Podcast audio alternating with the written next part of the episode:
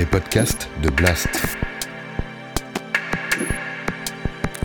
Un entretien de Paloma Moritz.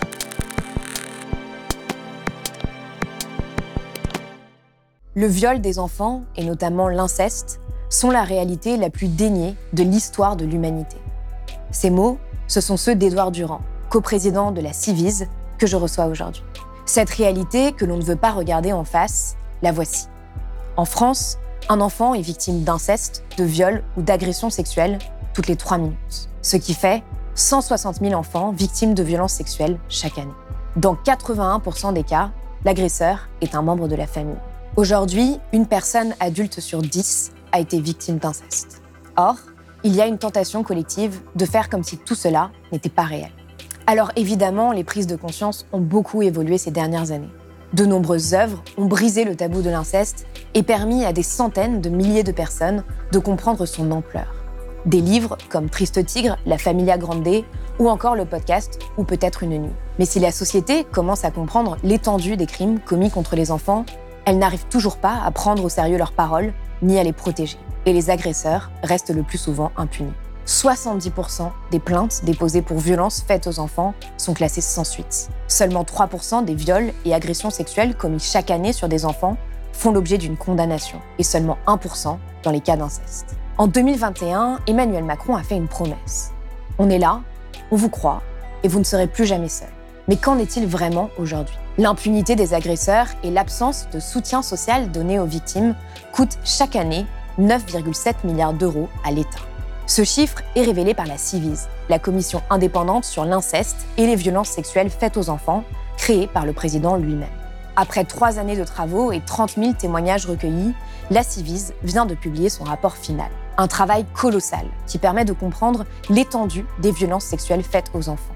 Elle y fait 82 préconisations de politique publique qu'elle espère voir appliquées au plus vite. Alors, quelle est la réalité de l'inceste et de ses conséquences aujourd'hui en France? Comment mieux protéger les enfants victimes de violences et lutter contre l'impunité des agresseurs? Et peut-on réellement espérer que le gouvernement applique les préconisations de la Civise? Réponse tout de suite dans cet entretien avec Édouard Durand, ancien juge des enfants et coprésident de la Civise.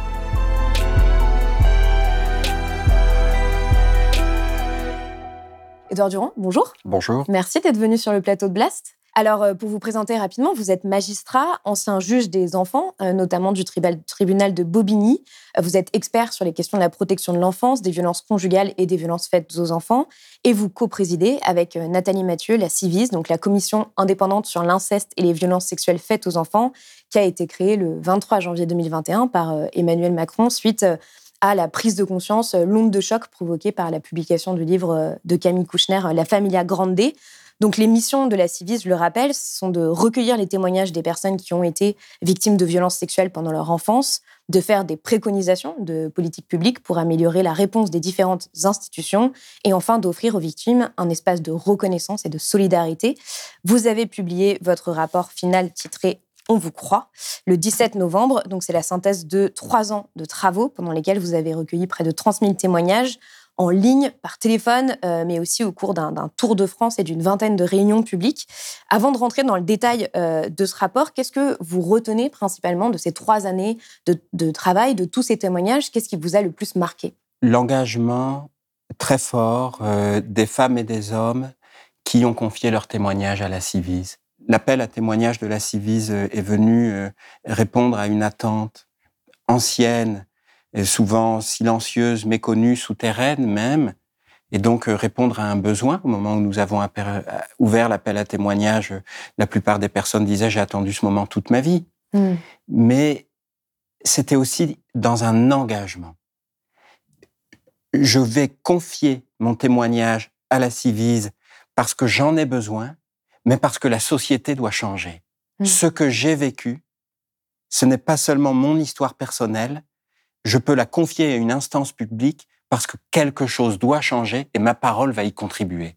C'est très marquant.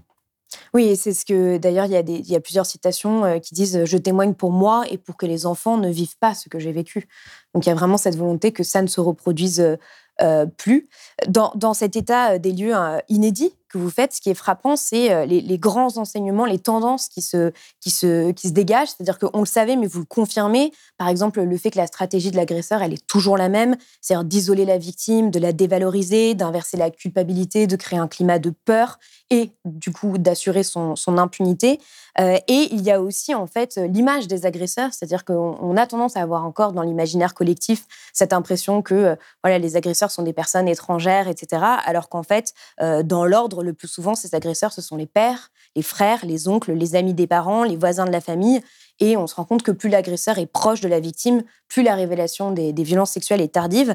Qu'est-ce que vous aimeriez que la société, que le grand public retienne de tout ça? C'est-à-dire qu'est-ce que chacun et chacune devrait savoir pour euh, comprendre euh, les mécanismes de l'inceste et du silence imposé? La première chose, dans, cette question que vous venez de poser, Madame, vous avez, vous avez dit l'essentiel qui doit être retenu, je vous en remercie.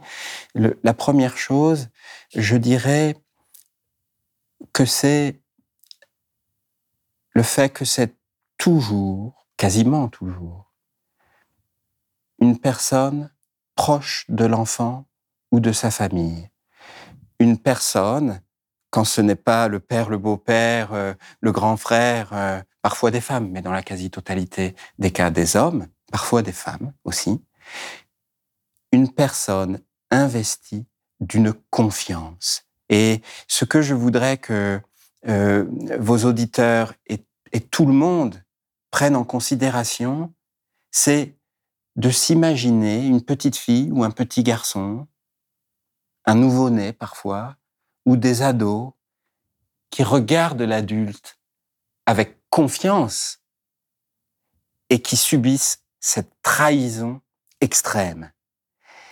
Parce que ça, on, a du mal à le penser. Mm. On dit déviance, on dit excès, on dit abus, euh, on dit euh, geste déplacé, euh, on dit l'inconnu, malade.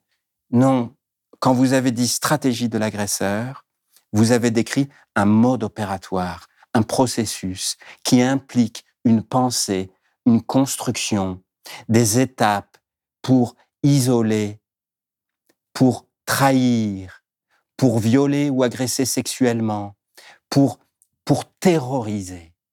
Et ça, c'est le, le, premier aspect qui est très marquant. Le second, c'est que nous avons toujours tendance à faire comme si la violence, n'était pas violent. Mm. Comme si la violence sexuelle, mais d'ailleurs on le disait, même à la télévision, il y a peu d'années encore, hein, mais c'est pas violent. C'est une extrême violence. c'est terrible de voir encore euh, aujourd'hui justement, le, par exemple, la réception qu'il y a eu du livre de Christine Angot à l'époque où on riait sur les plateaux télé de l'inceste qu'elle racontait. Son père l'a forcé à manger des clémentines sur son sexe. c'est l'inceste. Hein. Euh, il l'a sodomisé seulement après il allait à la pharmacie acheter de la vaseline. Je voudrais savoir ce qui fait rire euh, David Clémentine Sélarié. Ah, non, non, ah j'ai ri. Non, non, j'ai ri. Bah, c'est parce qu'elle s'appelle Clémentine. Parce que les, gens rient, parce que je pensais qu'ils pensaient à moi, parce que je m'appelle Clémentine. Et eh je ben, ah, d'accord. Ah oui, mais voyez, mais. Son père l'a forcé à manger des clémentines sur son sexe. Non, non, mais faut. Pour ça, vous êtes marré. Oui, absolument. Ou même quand Eva Thomas, euh, au dossier de l'écran, euh, euh, parle du livre qu'elle a écrit et de, de l'inceste paternel dont elle a été victime, on dit mais, mais ce n'est pas violent. Et vous avez, pardonnez-moi, mais laissé faire. C'est mm. une violence extrême. Et ce qui ressort de ces 30 000 témoignages, c'est la cruauté des agresseurs, l'absence totale de limite et la conscience du mal. Parce que pour brûler la langue d'une petite fille avec un mégot de cigarette, qu'on ne me dise pas qu'il n'y a pas de conscience du mal qu'on fait. Tout ça, c'est de la terreur organisée. La violence, ça n'est jamais qu'un instrument pour prendre le pouvoir sur le corps de l'autre. Et donc, la troisième chose, c'est la très grande dangerosité des pédocriminels sur les espaces euh, des nouvelles technologies, mmh comme euh, dans les espaces euh, privés de, l'école, de la maison, du club de sport ou ailleurs. La, répétition des passages à l'acte, la, la répétition des passages à l'acte sur un même enfant ou contre de multiples enfants. Mais quand vous entendez une personne adulte qui vous dit j'ai subi, je pense, oh, je pense que c'est au moins mille viols dans mon enfance. Hmm. Vous vous dites, il s'agit d'une très grande criminalité. qu'on banalise. On trouve toujours le moyen de banaliser, mais, mais c'est extrêmement grave en réalité. Et c'est ce que d'ailleurs vous montrez dans le rapport, c'est-à-dire que dans la plupart des cas, dans les cas d'inceste, euh, les premiers viols, ils ont lieu à l'âge de 7 ans et demi, euh, 8 ans et demi dans le cas des violences sexuelles, euh, et que la plupart du temps, ce qui, ce qui revient, c'est que ce sont des viols répétés, c'est-à-dire que ça dure au moins un an, si ce n'est deux ans, ou plus encore. Oui, et évidemment, nous avons été euh, tenus avec la confiance de toute cette personne, cette multitude, 30 000 témoignages, de, de rechercher ce que vous avez appelé des tendances, des caractéristiques qui Mm. permettent de bien faire voir le réel. Alors c'est 8 ans, l'âge moyen aux premières violences, mais parfois c'est au retour de la maternité. Mm. Et c'est 8 ans et ça dure euh, plus d'un an le plus souvent, mais parfois c'est sur des dizaines d'années, toute la minorité. Vous savez, il y, a, une personne qui me disait en audition individuelle, quand je n'étais pas à l'école, j'étais enfermé dans une cabane dans le jardin. Et je ne voyais la lumière que quand on me donnait quelque chose à manger ou qu'on venait me chercher pour le viol. La réalité de ces enfants, c'est celle-ci. Et, et c'était extrêmement important pour la Civise de faire saisir cette réalité aussi cruelle pour imposer, je dirais, imposer la scène, la conscience de la scène. C'est ce que fait la littérature. Vous avez, vous avez cité Christine Angot, et à très juste titre. Christine Angot dit de son œuvre, je veux que les mots soient visibles. C'est Mm. c'est impératif. Pour sortir du déni, il faut voir le réel dans sa tête. Ce réel est insoutenable, mais nous ne pouvons plus faire comme s'il n'existait pas. Oui, c'est ce que fait d'ailleurs euh, Neige Sino dans Triste Tigre, Absolument. euh, en citant parfois des scènes très crues, en s'en excusant, mais en disant euh, j'ai besoin de vous raconter ça pour que vous compreniez aussi euh, justement la violence, le sadisme qu'il y avait derrière les viols répétés que j'ai vécu de mon beau-père pendant sept ans. Le rapport de la Civise, il fait un état des lieux sur les violences, mais aussi sur tout ce qui se passe après euh, les violences et qu'on peut ignorer aussi souvent, c'est-à-dire les conséquences, euh, ce qui se passe après la, la révélation, la réponse de la société. Et vous révélez euh, dans le rapport un chiffre qui avait déjà été donné dans un précédent rapport, euh, qui est assez vertigineux et qui montre que l'impunité des agresseurs et l'absence de, de soutien social donné aux victimes, il coûte 9,7 milliards d'euros chaque année en dépenses publiques, donc à la société. Euh, et les deux tiers de ce coût immense, en fait, il résulte des conséquences à long terme sur la santé des, des victimes. Est-ce que vous pouvez l'expliquer, ça? Merci d'y faire référence. Euh, Je, dois dire euh, que dès début janvier 2021, je, tenais absolument à ce que ce projet aboutisse parce que euh, nous, ne protégerons les enfants, nous ne lutterons contre l'impunité des agresseurs que si nous parvenons à mettre en place une, véritable politique publique cohérente et très offensive. Et le chiffrage du coût économique annuel des violences sexuelles faites aux enfants, notamment de l'inceste, apparaissait comme un levier pour Mm. l'action publique. Parce que ce rapport sur le, le- ce coût économique, nous l'avons appelé le coût du déni, le coût de la passivité sociale, le coût de la position confortable du spectateur.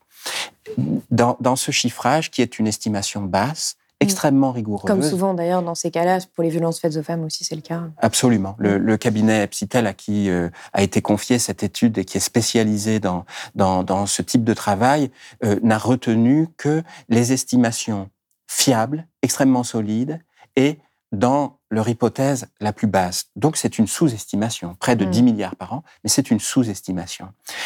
Euh, Nous n'avons pas pu chiffrer la prévention parce qu'elle était en deçà des radars de l'étude. C'est dire. Et vous l'avez dit, plus de 6 milliards d'euros sur ces 9,7 milliards, c'est le coût de la souffrance. C'est le coût de ce que Jean-Marc Sauvé, pour la SIAZ, avait appelé l'empêchement d'être. C'est le coût de ce que j'appelle le présent perpétuel de la souffrance. Et euh, évidemment, vous disant cela, je, je pense à, à cette dame que- qu'à la Civis nous appelons la dame en rose parce qu'elle elle était venue à une, à une réunion publique euh, à Lille avec son grand manteau rose et elle nous avait dit c'est la première fois que je sors de chez moi depuis que je suis sortie d'amnésie. Vous voyez les conduites d'évitement qui résultent du psychotraumatisme. Ne pas pouvoir sortir de chez soi. Mais, et je pense que, que tous vos auditeurs savent ce que ça veut dire. Sans doute parce que la plupart d'entre eux peuvent librement sortir de chez eux. Sauf que quand on a été victime de ces violences extrêmes, de l'inceste, de toutes les violences sexuelles, et que l'agresseur, par le, le, psychotraumatisme, continue de coloniser le présent. Il continue mm.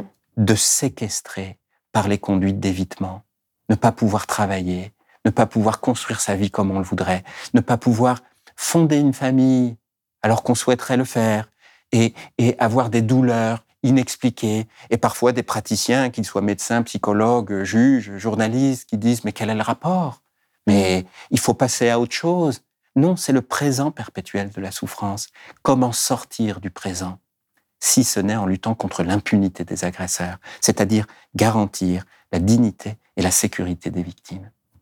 Oui, parce que dans, ces, euh, dans ces conséquences à long terme, il y a euh, évidemment donc euh, tout ce qui est associé au stress post-traumatique, c'est-à-dire le fait que la moindre chose peut rappeler l'inceste ou l'agresseur, un, parfum, une odeur, un son, une couleur, quoi que ce soit. mais ça peut aussi être justement bah, des, des, comportements addictifs qui vont être multipliés, des comportements suicidaires. c'est ça qu'on ne réalise pas et qu'on a du mal même à détecter dès l'enfance, c'est-à-dire les enfants qui sont plus agités dans une classe ou euh, qui ont des comportements euh, euh, très insolents, etc., qui souvent peuvent être liés à des violences intrafamiliales, on ne le voit pas dans la société. Oui, et c'est ce que j'appelle l'incommunicabilité, la, mm. la part qui reste toujours d'étrangèreté, de vivre au milieu des autres, mais en se sentant seul, isolé, incomprise, incompris, et avec ce regard des gens qui disent mais mais quoi encore? Mais il faut passer à autre chose. Et vous avez bien voulu rappeler tout à l'heure euh, euh, mon engagement contre toutes les violences de la maison, y compris les violences conjugales. Et ce que vous venez de dire m'a fait penser à un petit garçon qui était victime de violences conjugales et, qui m'avait dit, euh, fatigué là de lui-même, déçu de lui-même, qui disait, je fais des cauchemars. Je fais des cauchemars même quand je dors pas. Hmm. Voilà les enfants victimes de ces violences, de l'inceste, des violences sexuelles ou des violences conjugales, qui font des cauchemars même quand ils ne dorment pas et tout au long de leur vie. Alors, bien sûr, parmi vos auditeurs, il y a des personnes qui savent ce que c'est un cauchemar et sans doute qui savent ce que sont les cauchemars traumatiques et les réviviscences traumatiques. Et, pour ceux qui, qui par euh, bonheur, euh, n'ont pas connu ces expériences traumatiques, qui savent ce que c'est qu'un mauvais souvenir, Mm. que penser à quelque chose qui fait peur, qui a gêné, qui a troublé, qui a arrêté dans la pensée.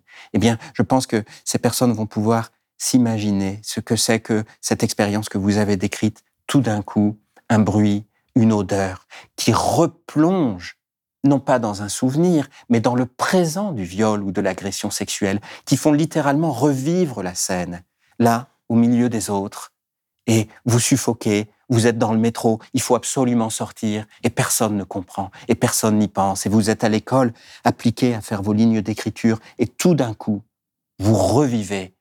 Et, vous voyez, l'impunité, c'est y compris ce pouvoir qui est laissé aux agresseurs, une vie durant pour les victimes, où ils peuvent continuer à jouir du fait de coloniser le mm. présent perpétuel pour les victimes, de garder le pouvoir. Et Lutter contre l'impunité, c'est donc repérer les agresseurs et les condamner. Mm. Et c'est aussi libérer les victimes par les soins spécialisés du psychotraumatisme. Ben, on, va y venir. Euh, d'ailleurs, par, rapport à ce que vous dites sur les condamnations, sur les viols et agressions sexuelles qui sont commis euh, chaque année sur les enfants et qui font l'objet d'une condamnation, euh, c'est seulement 1% dans les cas d'inceste, puisqu'il y a à peu près 12% des, victimes qui portent plainte, donc c'est aussi euh, très très peu, mais on, va, on va y revenir. avant, je voulais simplement parler du, du style d'écriture de ce rapport, parce que euh, euh, pour lire beaucoup de rapports en tant que journaliste, je trouve que voilà, on ne trouve pas souvent ça dans ce type de documents, c'est souvent très froid, très désincarné, des rapports, on s'ennuie un peu en les lisant, alors que celui-ci, il est sensible, il est humain, il est engagé, et en introduction de la synthèse, vous écrivez, enfin la Civis écrit, la commission espère qu'il sera lu par tous les citoyens, quel que soit leur métier ou leur engagement, parce que ce dont parle la Civise les concerne nécessairement. Elle espère enfin que ce rapport sera connu des enfants, d'une manière ou d'une autre, que les enfants en entendront parler et se diront que cette Civise a fait un travail sérieux, comme les enfants font un travail sérieux parce que les enfants sont des gens sérieux, qui vivent leur vie sérieusement que les enfants victimes se diront qu'ils vont être protégés, que les adultes qui les croient et veulent les protéger vont réussir parce qu'ils ne sont pas tout seuls. Est-ce qu'on ne prend pas assez au sérieux les enfants aujourd'hui dans notre société? Oui, bien sûr. Vous me touchez beaucoup en disant ce que vous venez de dire. Je vous en remercie, madame, et toute l'équipe de la CIVI sera honorée de, cette mention. sur euh, le style et donc sur euh, l'engagement. Oui, euh, nous nous sommes dit pendant trois ans, nous devons être à la hauteur de, de l'attente, de la confiance et de l'espoir de, de cette multitude qui est venue à la Civise et par elle, des enfants aujourd'hui qui nous attendent. Et je suis juge des enfants, c'est toute ma vie d'être juge des enfants. Et, et c'est important pour moi de dire et d'écrire que les enfants sont des gens sérieux. Hmm. Que, que, que, que l'enfance, ce n'est pas l'insouciance, ce, ce n'est pas la distance avec le réel et avec euh, le, le tracas existentiel. Pas du tout, du tout, du tout. Mais au contraire, les enfants sont des gens sérieux et nous, nous ne le prenons pas en compte. Nous leur disons d'attendre le moment où nous les prendrons au sérieux. C'est ce qui arrive tout particulièrement aux enfants qui sont victimes de violences et notamment des violences sexuelles. Au moment même où ils révèlent, où elles révèlent les violences qu'on leur a infligées, on leur dit ça n'est pas sérieux. Ça n'est pas possible. Est-ce que tu es bien sûr? Parce que tu sais que si tu mens, euh, ce, ce, tu pourras être puni tu sais que ce que tu dis est très grave parce que la personne dont tu parles euh, pourrait aller en prison. Et alors, on ferme le verrou du silence à jamais, comme le dit Emmanuel Béard euh, dans, dans le magnifique euh, documentaire qu'elle a réalisé avec euh, Anastasia Mikova. Mm. Donc oui, il faut prendre la parole des enfants au sérieux. Vous l'avez dit tout à l'heure, d'ailleurs, je, je refais un petit retour en arrière parce que c'était important de, de, le mentionner comme vous l'avez fait. C'est ce que nous avons appelé à la CIBIS le soutien social. Mm. La société dit aujourd'hui, parce qu'elle a progressé, il faut, le, souligner, ah mais il faut vraiment inviter les enfants à révéler les violences qu'ils subissent. Faites-nous confiance, vous pouvez révéler. Mais à l'instant même où les enfants révèlent les violences, la société leur dit, nous verrons dans quelques années si ce que tu dis peut être appelé vérité judiciaire. On construit des réalités alternatives, que ce soit la réalité psychique ou la vérité judiciaire. Donc on invite à révéler les violences, mais nous ne sommes pas présents au moment de la révélation. Seul oui, 8%. C'est ce, que, c'est ce que dit le rapport, c'est qu'il y a près d'un enfant sur deux qui révèle les violences au moment des faits, n'est pas mis en sécurité et ne bénéficie pas de soins, par exemple. Oui, la, la plupart d'entre eux ne bénéficient pas des soins spécialisés. 70% des plaintes sont classées sans suite et seuls 8% des enfants qui ont révélé les violences ont reçu ce que nous appelons un soutien social positif, c'est-à-dire je te crois et je te protège. 8%. Ça veut dire que 92% des enfants qui ont révélé les violences n'ont pas entendu je te crois et je te protège. Soit ils ont entendu je te crois et puis plus rien. À nouveau, le néant, le silence. Soit tu mens, tais-toi. Je ne veux, je ne veux pas savoir ça. Ça n'est pas possible. À nouveau, l'anéantissement et l'écrasement du langage. Et après, on s'étonne que les enfants et les adultes qu'ils deviennent ne révèlent pas les violences subies. Mais il faut d'abord leur inspirer confiance. Mm. C'est un, si vous voulez, c'est comme une promesse inconditionnelle. Sinon, sinon c'est même extrêmement dangereux de dire il faut parler, mais mais il y a, y a sur 100 enfants, il y en a 10 qui vont révéler les violences. À 9, on va dire non, désolé, on peut pas dire que c'est vrai. À 1, on va dire on te protège. La réalité, c'est celle-ci. Mm. Alors, vous, écrivez justement dans le rapport, les agresseurs bénéficient, sauf exception, d'une impunité totale. Les enfants victimes de violences sexuelles ne sont pas protégés, sont parfois obligés de vivre avec leur agresseur. Vous parlez notamment aussi des, euh, théories anti-victimaires euh, qui existent. Donc, vous venez de, parler de la, théorie de l'enfant menteur, euh, mais il y en a une autre qui a de graves conséquences. C'est le concept de l'aliénation parentale, qui est malheureusement encore très présent, qui a été inventé par le docteur Richard Gardner dans les années 80, qui n'a aucun fondement scientifique, mais qui continue d'influencer les professionnels aujourd'hui et d'empêcher la protection de certains enfants. Est-ce que vous pouvez l'expliquer?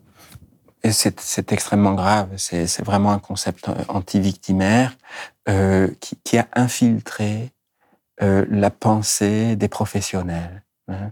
Euh, avec un schéma qui est que euh, les mères accuseraient mensongèrement les pères d'inceste pour pouvoir les écarter définitivement de la vie des enfants et gagner euh, la procédure de séparation, si vous voulez. Mm. Bon, manifestement, ça ne marche pas, puisque ces mères finissent en prison. Que disait Gartner? Bon, On m'a fait découvrir ce- cette interview vidéo Mm. il, y a, il y a quelques mois à la Civise, et il dit face caméra, si un enfant dit à sa mère, papa me viole, la mère doit gifler son enfant Mm. et lui dire Je ne veux pas que tu parles comme ça de ton père. Si elle ne le fait pas, si elle, euh, elle, euh, elle ameut toutes les institutions pour dire voilà ce que m'a dit mon enfant, il faut l'arrêter et, et s'il le faut, il faut la mettre en prison. She uh, subscribes to the rule believe the children. Children never lie. Well, everybody knows children lie. That will make it easier to put women in jail for the same offense. Mais c'est exactement ce qui se passe parce que vous comprenez bien que c'est beaucoup plus commode de se dire mais non, c'est pas possible Mm. Que de mettre dans sa tête les images que produisent les mots de la violence sexuelle. À nouveau, Christine Angot, je veux que les mots soient visibles, mais ces, mots sont, les mots de la terreur et de l'effroi. Oui, c'est réel, il y a des gens qui font ça à des enfants, qui les violent parfois quelques, quel- quelques semaines après leur naissance. Et nous préférons penser que ça n'est pas vrai. Un concept comme l'aliénation parentale est, discrédite par anticipation l'hypothèse même que ça pourrait être vrai. Or, que veut dire protéger? Protéger veut dire anticiper le risque, non pas intervenir 40 ans plus tard, mais veut dire protéger avant. Avec des concepts comme celui-ci, c'est impossible. Il y a une inversion perverse. Mais d'ailleurs, dans le, dans le documentaire euh, d'Emmanuel euh, Béard et Anastasia Mikova que vous citiez, Un silence si bruyant, Ma fille a révélé ses agressions sexuelles. Elle avait 4 ans et 2 mois. Une femme qui raconte que euh, sa fille de 4 ans et demi est revenue un jour euh, chez elle en lui disant que son père euh, l'avait, lui, lui avait touché le sexe et qu'elle a essayé de faire un certain nombre de signalements auprès de la justice en disant je ne veux plus que ma fille aille chez son père un week-end sur deux et que la justice lui a dit qu'elle ne la croyait pas et qu'elle était obligée d'envoyer sa fille chez son père sinon la garde allait lui être retirée et elle risquait la prison. Et ça a duré ce qu'elle raconte pendant 4 ans. Donc c'est à dire que cette petite fille a été victime d'inceste pendant 4 ans qu'il n'y avait pas de réaction. Et des témoignages comme ça on en entend beaucoup euh, euh, même dans le podcast ou peut-être une nuit de Charlotte Pudlowski ou dans un podcast à soi de Charlotte Bien-Aimée. C'est-à-dire qu'on a l'impression que c'est quand même assez répandu euh, et, c'est extrêmement violent à la fois pour l'enfant et les mères qui se retrouvent totalement impuissantes dans ces situations Oui, c'est gravissime. C'est gravissime et ça, ça conduit à se poser une question de politique publique et une question sociale, du rapport à la protection, du rapport aux violences sexuelles, aux violences sexuées de manière plus générale, de- du rapport au pouvoir et à l'impunité des agresseurs. Je fais une petite mention, c'est que Mm. euh, cette petite fille dont vous parlez, qui, qui a été obligée euh, d'aller chez son agresseur pendant quatre ans, ça n'a duré quatre ans que parce que cet homme a ensuite été mis en cause et, sauf erreur de ma part, Mm. reconnu coupable d'agression sexuelle sur d'autres enfants. Sinon, elle irait Ouais. toujours. Elle irait toujours. Et il y a comme, un- comme un- quelque chose, comme une pensée réflexe. Quand, quand euh, quelqu'un vient vous dire euh, je, je- je révèle que je suis ou j'ai été victime de viol, d'agression sexuelle, de violence conjugale, alors là, chez la plupart des professionnels, il y a une ampoule qui s'allume dans la tête qui dit attention, risque de manipulation. Mm. Et on n'entend plus rien, on discrédite par anticipation la parole, tous les, les symptômes du psychotraumatisme deviennent à charge contre la victime elle-même, mais vous remarquerez que quand il s'agit d'un vol, d'une autre infraction, eh bien, on vous croit. Mais on n'a pas autant de doutes euh. On remet pas en doute. Mm. Vous allez au commissariat, vous dites, je marchais dans la rue, j'étais en train de téléphoner, on m'a arraché mon téléphone, on ne dit pas, mais attention, c'est peut-être une fraude à l'assurance. et on ne demande pas comment vous étiez habillé Non. Et on- vous êtes une femme Absolument. Mm. Absolument. Mais parce que ce sont ces violents. C'est un rapport au pouvoir. C'est un rapport au pouvoir sur le corps. Et un rapport à la responsabilité de protection. Qui voulons-nous protéger? Comment se fait-il qu'une société assume de prendre le risque d'envoyer un enfant chez son agresseur plutôt que de prendre le risque de surprotéger un enfant. C'est étonnant, hein mm. mais la réponse à cette question, c'est la construction systématique de concepts anti-victimaires. Bah alors justement, pour en venir euh, aux solutions quand même par rapport à, tout ce que l'on vient d'énoncer, vous le dites, le basculement vers la protection réelle des enfants et euh, la lutte contre l'impunité des agresseurs résultera d'une politique publique et serait un fait euh, historique. Donc vous faites 82 préconisations pour, pour cela, avec quatre axes principaux, le repérage des enfants victimes, le traitement judiciaire, la réparation qui inclut le soin et la prévention. donc pour le prendre dans l'ordre, sur le repérage des enfants victimes, vous proposez notamment un rendez-vous annuel de dépistage et euh, de prévention pour tous les enfants euh, et adolescents. Est-ce que c'est cette mesure-là qui vous semble euh, l'une des plus importantes aujourd'hui à mettre en place? Oui, évidemment. si je ne devais retenir qu'une préconisation, cette préconisation serait il faut mettre en œuvre les 82 préconisations de la Civise. Mhm. Et elles, doivent être comprises comme un ensemble cohérent. Absolument, vous avez raison. Et cette préconisation sur le repérage par le questionnement systématique avec l'institution d'un rendez-vous annuel, elle permet de, de bien penser l'enjeu.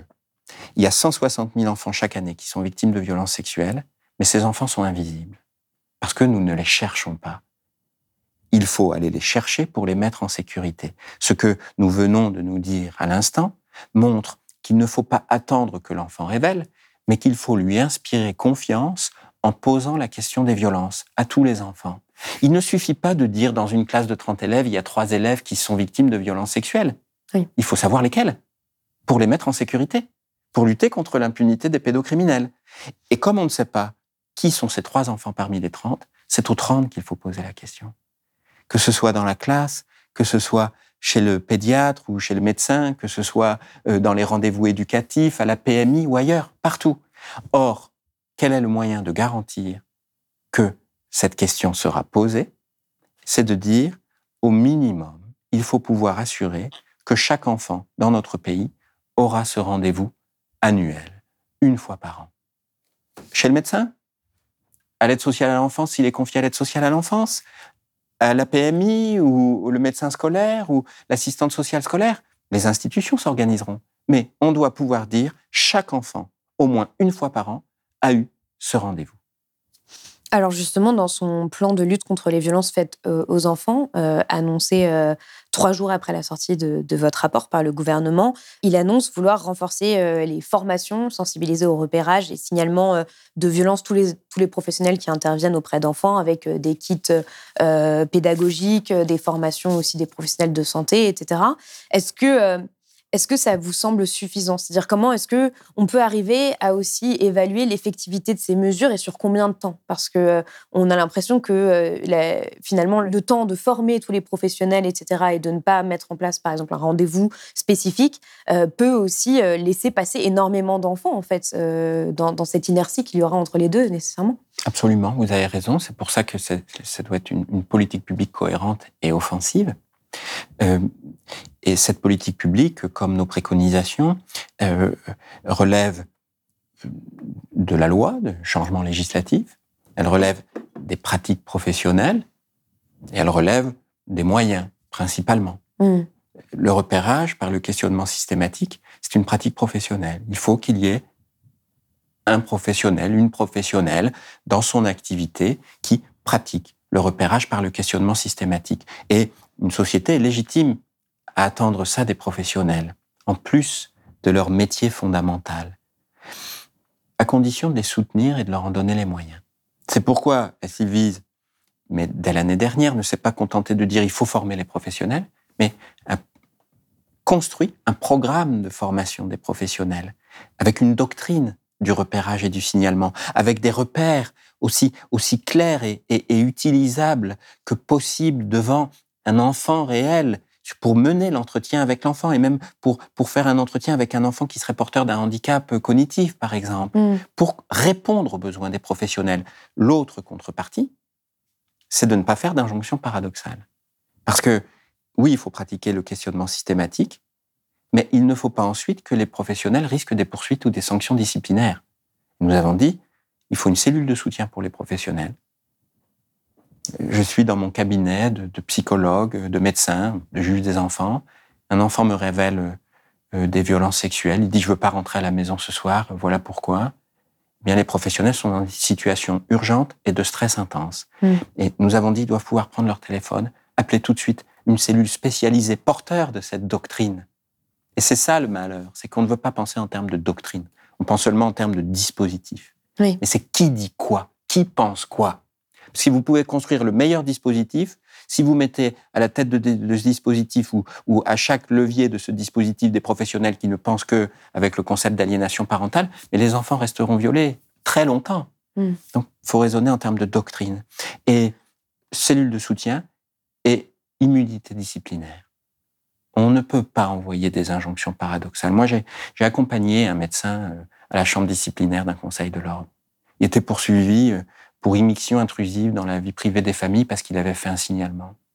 Ah oui. Alors de quel côté, violé, de euh, quel côté on est Hmm. De quel côté on veut se placer Si on envoie à ce médecin, à tout son entourage professionnel et par contagion à toute la communauté médicale ce message, oui signalez, mais vous risquez des poursuites disciplinaires, eh Hmm. bien les 160 000 enfants resteront invisibles. Il faut choisir. Mais alors, est-ce que justement, là, dans ce plan euh, d'action euh, du gouvernement de lutte contre les violences aux enfants, vous avez l'impression que sur ce volet prévention, il y a une écoute des recommandations de la Civis ou finalement que euh, ça n'a pas été repris dans, la globalité? Écoutez, les préconisations que, nous avons formulées à la Civis depuis le 27 octobre 2021 sont, sont des préconisations qui sont réalistes et réalisables et dont la mise en œuvre sera toujours extrêmement inférieure à un coût de près de 10 milliards d'euros par an. C'est sûr et certain. Euh, certaines vont prendre du temps à être mises en œuvre la procédure parlementaire pour les changements législatifs euh, euh, prend du temps, Mhm. très bien. D'autres doivent être mises en place très rapidement.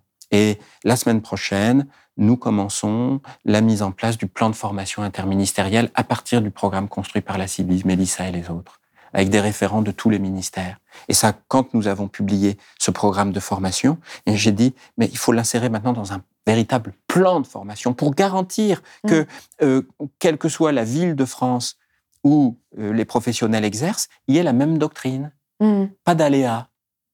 Pas d'aléas dans la protection. Pas d'aléas dans le repérage. Pas d'aléas dans le soutien social.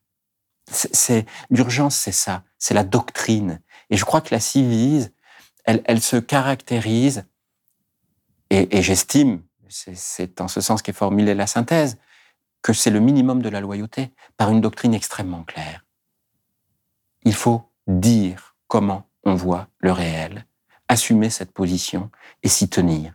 La doctrine de la civise, vous parliez du style tout à l'heure, Mhm. eh bien, euh, depuis la publication de ce rapport, plus- plusieurs euh, personnes qui ont témoigné à la civise m'ont dit j'ai cru lire mon histoire à chaque page. Je, je peux vous dire que quand on vous dit ça, vous vous dites alors, alors c'est qu'on était dans la réalité, dans le pays des ténèbres, comme, euh, comme l'écrit Neige Sino. Parce que, parce que ces personnes ne l'auraient pas dit. Mais elles ont dit, je me suis retrouvé à chaque page. C'est que les enfants victimes aujourd'hui sont aussi présents à chaque page. Donc les préconisations, mettons-les en œuvre.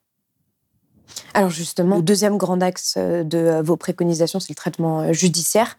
Il y a une proposition clé qui fait débat depuis longtemps, c'est de déclarer imprescriptibles les viols et agressions sexuelles commis contre les enfants. C'est la demande la plus formulée dans les témoignages que, que vous avez reçus. Qu'est-ce qu'elle changerait, cette mesure, si elle était appliquée demain? Si, évidemment, alors ça, c'est typiquement le genre de mesure qui prendrait plus de temps, hein, qui ne peut pas être appliquée tout de suite. Bien sûr, et qui, qui exigerait un, un débat public euh, auquel, euh, dès maintenant, euh, la Civise euh, se devait de contribuer. Mm. Nous étions tenus de dire quelque chose de l'imprescriptibilité ou de la prescription des crimes et délits sexuels commis contre les enfants.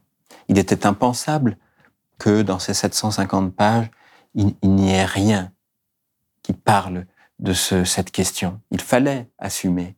Nous nous sommes donné trois ans d'auditions, de philosophes, de pédopsychiatres, de juristes.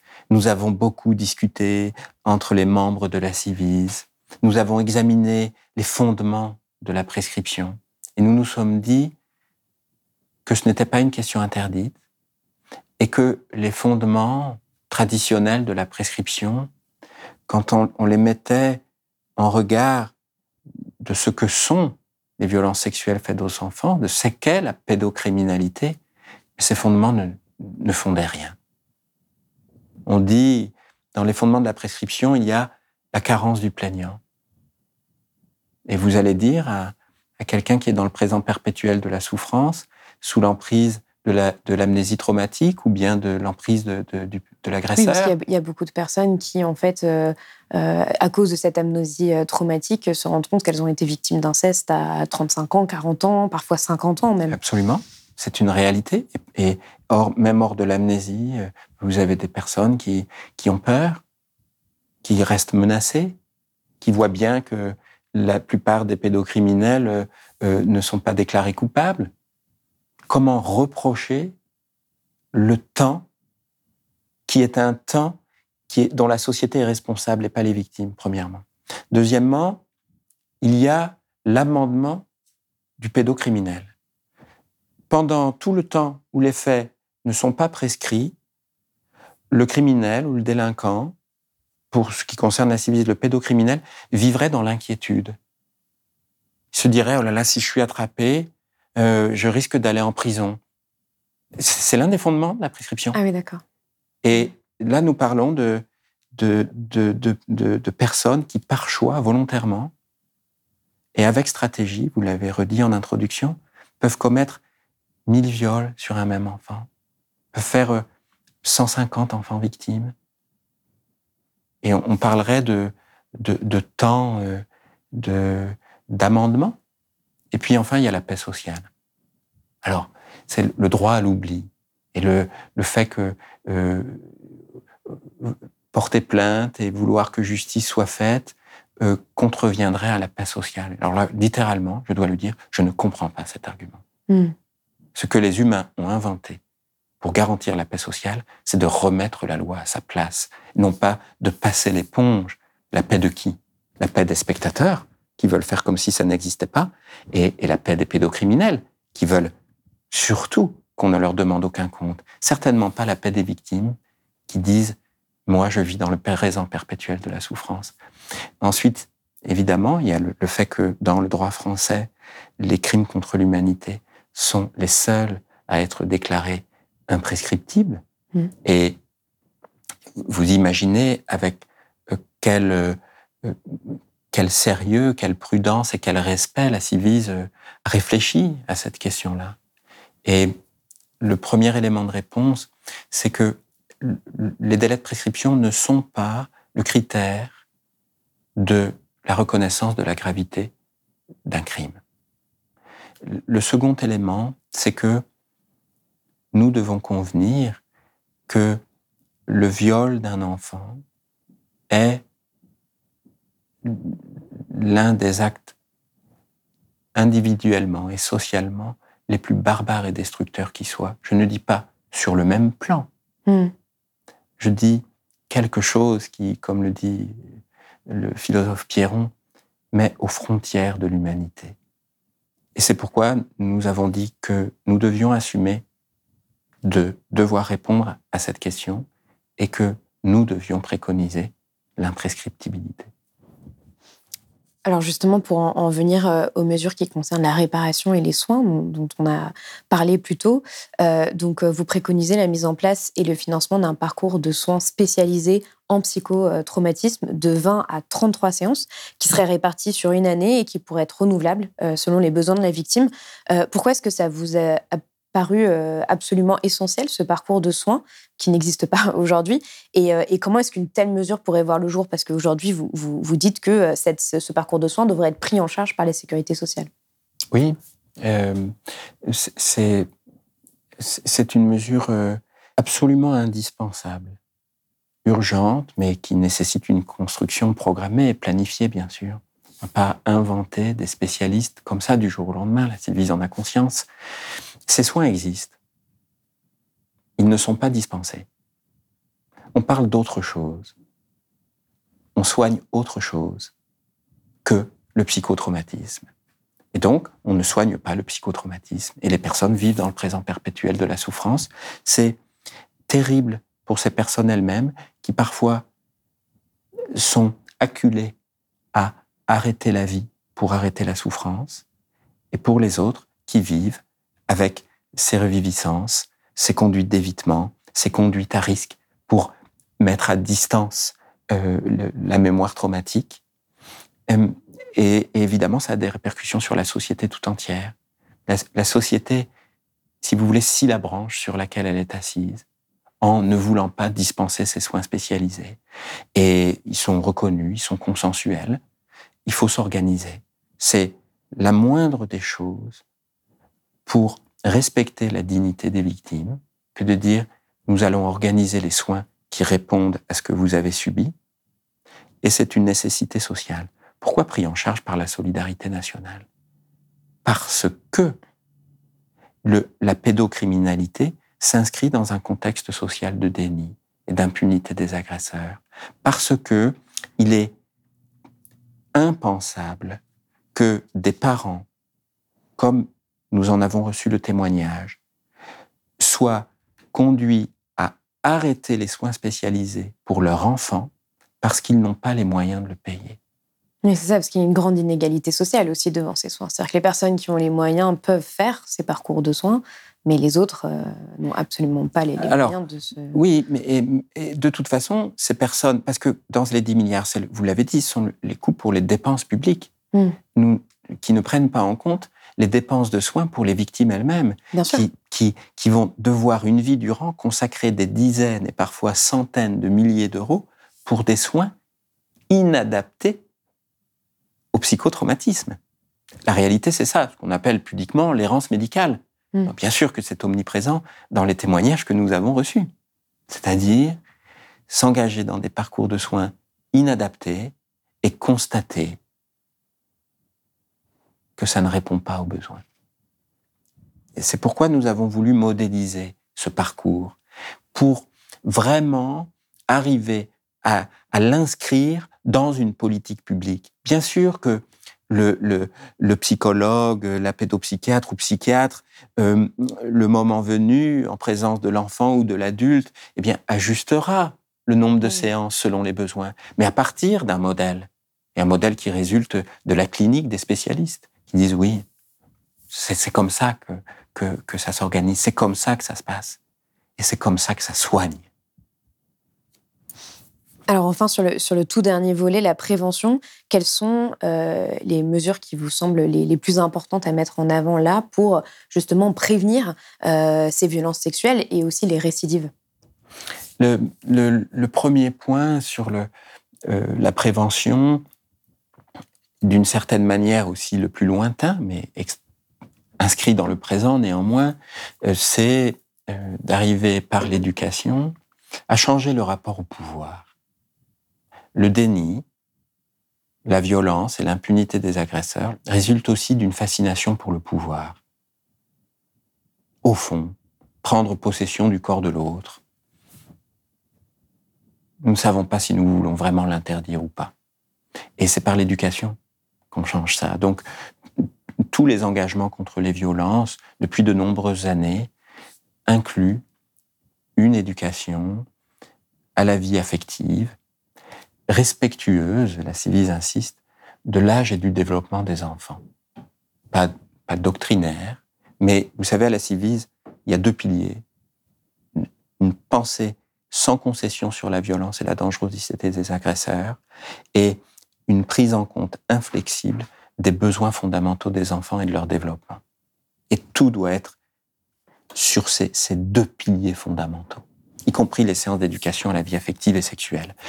Ensuite, de manière plus proche, il y a la prévention des passages à l'acte par le repérage des facteurs de risque. Et nous l'avons dit, vous l'avez vu, euh, dans nos préconisations, il y a des éléments sur le, des facteurs de risque particuliers, comme les violences conjugales. Hmm. Parce que quand il y a des violences conjugales, le risque d'inceste du violent conjugal sur l'enfant est beaucoup plus élevé que quand il n'y a pas violence conjugale. C'est donc un élément qui doit alerter les professionnels.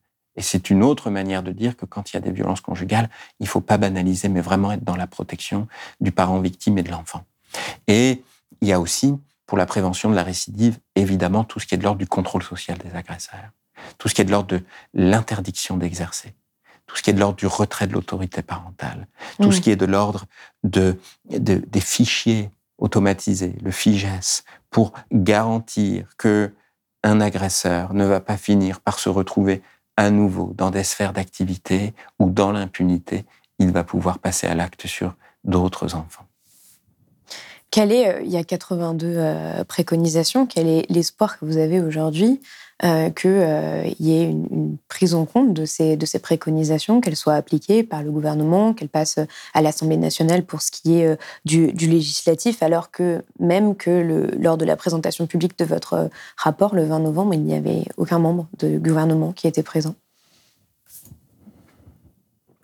Vous savez, ce qui a été extrêmement structurant pendant ces trois années. Et, j'ai commencé par ça. C'est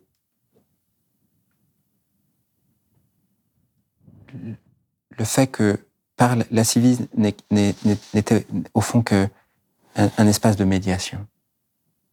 Et pendant trois ans, j'ai dit dans les réunions publiques, la civile, c'est vous.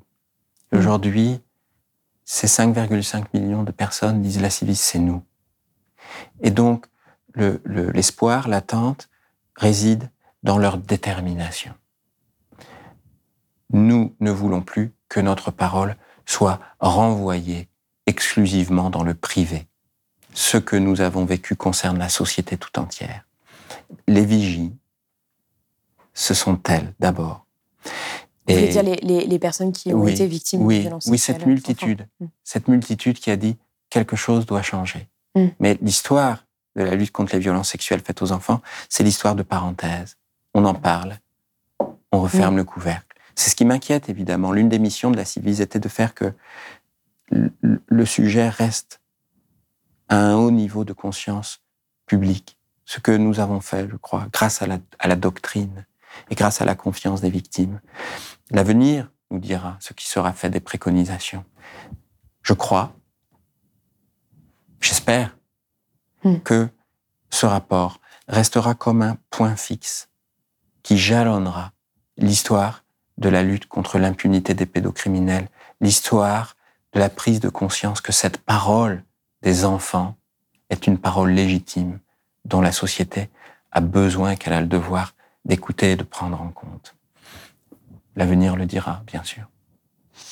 Alors, pour, euh, pour finir, j'aimerais euh, parler avec vous d'une chose. Donc, euh, la, Civis cite dans son rapport Neige qui donc témoigne dans son livre Triste tigre de l'inceste qu'elle a vécu, on en a parlé, et, et, donc qui dit qu'elle a, donc la Civis dit qu'elle a été envoyée dans le pays des ténèbres et qu'elle devait, comme d'autres avant elle, descendre dans les profondeurs les plus sombres de l'humanité, aller aux frontières même de l'humanité, vous l'avez dit je ne peux pas vous, ne pas vous poser cette question, elle peut paraître un peu naïve, mais après tout ce que vous avez vu, après tout ce que vous avez lu, euh, toutes les personnes que vous avez rencontrées, comment aujourd'hui vous arrivez à garder une certaine foi en l'humanité euh, et surtout euh, qu'est-ce qui vous donne un, espoir une espérance que on puisse un jour réduire à son minimum les violences sexuelles faites aux enfants? Votre question me fait penser à, Gustave Thibon qui, qui dit, je crois, euh, le bateau n'a pas encore coulé uniquement parce que nous ne cessons jamais d'écoper. Et pourquoi c'est possible de tenir? Parce que c'est dans l'action, pas dans une position de spectateur. Ce serait obscène même, mmh. dans une position de spectateur. Ce serait manquer euh, de, respect à l'égard de, toutes ces femmes et de ces hommes qui sont venus à la Civise. Et puis, c'est j'ai compris, bien sûr, dans mon métier de juge des enfants, j'étais confronté à, ces violences extrêmes et aux souffrances, au, au, noir le, plus opaque de l'humanité. C'est vrai, comme à la Civise. Et comme dans mon, mon cabinet de juge des enfants à la Civise, j'ai vu que au cœur même de ces ténèbres, pour euh, continuer à, à, à évoquer euh, Sino et, et, et son livre euh, exceptionnel, il y a une lumière qui subsiste. Et malgré la souffrance extrême, il y a quelque chose d'intact, qui est la dignité. L'agresseur peut infliger un mal extrême et d'une certaine manière, il a toujours déjà échoué parce que la dignité est intacte. On on ça, dans cette parole que nous avons reçue, c'est c'est ce qui permet de tenir d'ailleurs, d'où la doctrine. C'est que cette parole, le langage, a toujours sa place. Vous voyez, voilà, mm. voilà comment je dirais les choses. La violence, c'est toujours la négation du langage. La négation de l'être aussi. Oui. La négation d'être de langage, je, je mm. dirais. Et, et, et, et ce que j'ai vu là, c'est que le langage reprend ses droits, dans sa légitimité, dans sa force structurante, dans sa capacité de, de, de faire lien. Et, et, vous voyez euh, comment tenir dans le pays des ténèbres. Je, l'ai dit déjà et je le redis. Euh, le, la, lors de, le 21 juin dernier, la fête de la musique, je, rentrais chez moi, je traverse la place de la République, et puis j'étais au téléphone avec une collègue de la Civise. Et euh, je croise un couple, et le, le monsieur, 70 ans à peu près, euh, qui m'arrête et qui dit Ah, vous êtes le juge du rang. Euh, euh, et, qui, et, qui, me dit qu'il a été auditionné par la Civise en audition individuelle. Je comprends qu'il a été auditionné par la personne avec qui je suis au téléphone. Mm. Alors je lui dis Mais justement, je suis avec elle au téléphone. Puis il me saisit le bras, il me dit Dites-lui qu'elle a changé ma vie. Et ben, vous voyez, c'est ce qu'on a fait au moins pour ce monsieur et pour d'autres personnes qui, qui l'ont dit. Et, et, quand ces personnes ont lu le rapport, elles ont dit j'ai cru lire mon histoire à chaque page. C'est à ces personnes que la, la civise devait être fidèle. Non, on en paye le prix d'une certaine manière. C'est mmh. le messager qui est écarté. On va pas changer l'histoire. Ça a toujours été comme ça. Mais l'essentiel, c'était ça. Et ça, ça ne peut pas être rangé quelque part comme si de rien n'était. Parce que toutes ces personnes innombrables sont là. Elles le savent. Et comme l'a dit une, une, une, femme à la fin d'une réunion publique, euh, pour terminer son, son témoignage, elle a dit, et ce soir, je suis debout devant vous. Oui, ces personnes sont debout devant nous. Et elles nous obligent. Il faut être à la hauteur. Merci beaucoup, Edouard Durand, d'être venu sur Merci à vous. Merci beaucoup à vous. Si vous avez aimé ce podcast, s'il vous a été utile, n'oubliez pas de nous mettre des étoiles ou de le partager autour de vous sur vos réseaux sociaux. Blast est un média indépendant, et si tous nos contenus sont en accès libre, c'est grâce au soutien financier de nos blasters et abonnés. Pour nous soutenir, faites un nom unique ou mensuel et rendez-vous sur blast-info.fr. Blast, c'est aussi une web télé disponible sur YouTube et Peertube et présente sur tous les réseaux sociaux. Alors suivez-nous et pour ne rien rater de nos contenus, abonnez-vous sur notre chaîne YouTube.